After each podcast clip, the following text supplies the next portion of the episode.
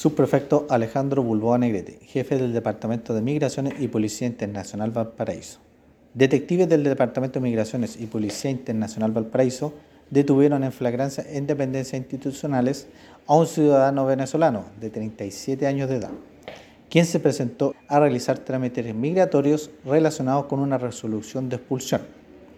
exhibiendo como documento de identidad una cédula de identidad de la República Bolivariana de Venezuela, que al ser analizada y contractada con los antecedentes de nuestra base de datos de residentes extranjeros infractores, presentaba errores biométricos y que al ser enfrentado ante esta situación, el ciudadano venezolano señaló que la adquirió de forma fraudulenta por Internet hace aproximadamente un año, debido a que su documento original lo había extraviado.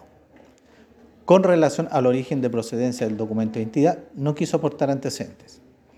Se remitió el documento de identidad al Laboratorio de Criminalísticas Regional Valparaíso para su peritaje.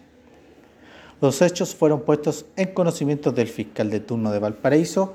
decretándose su detención en flagrancia y ser puesto a disposición del juzgado de garantía a través del control de detención.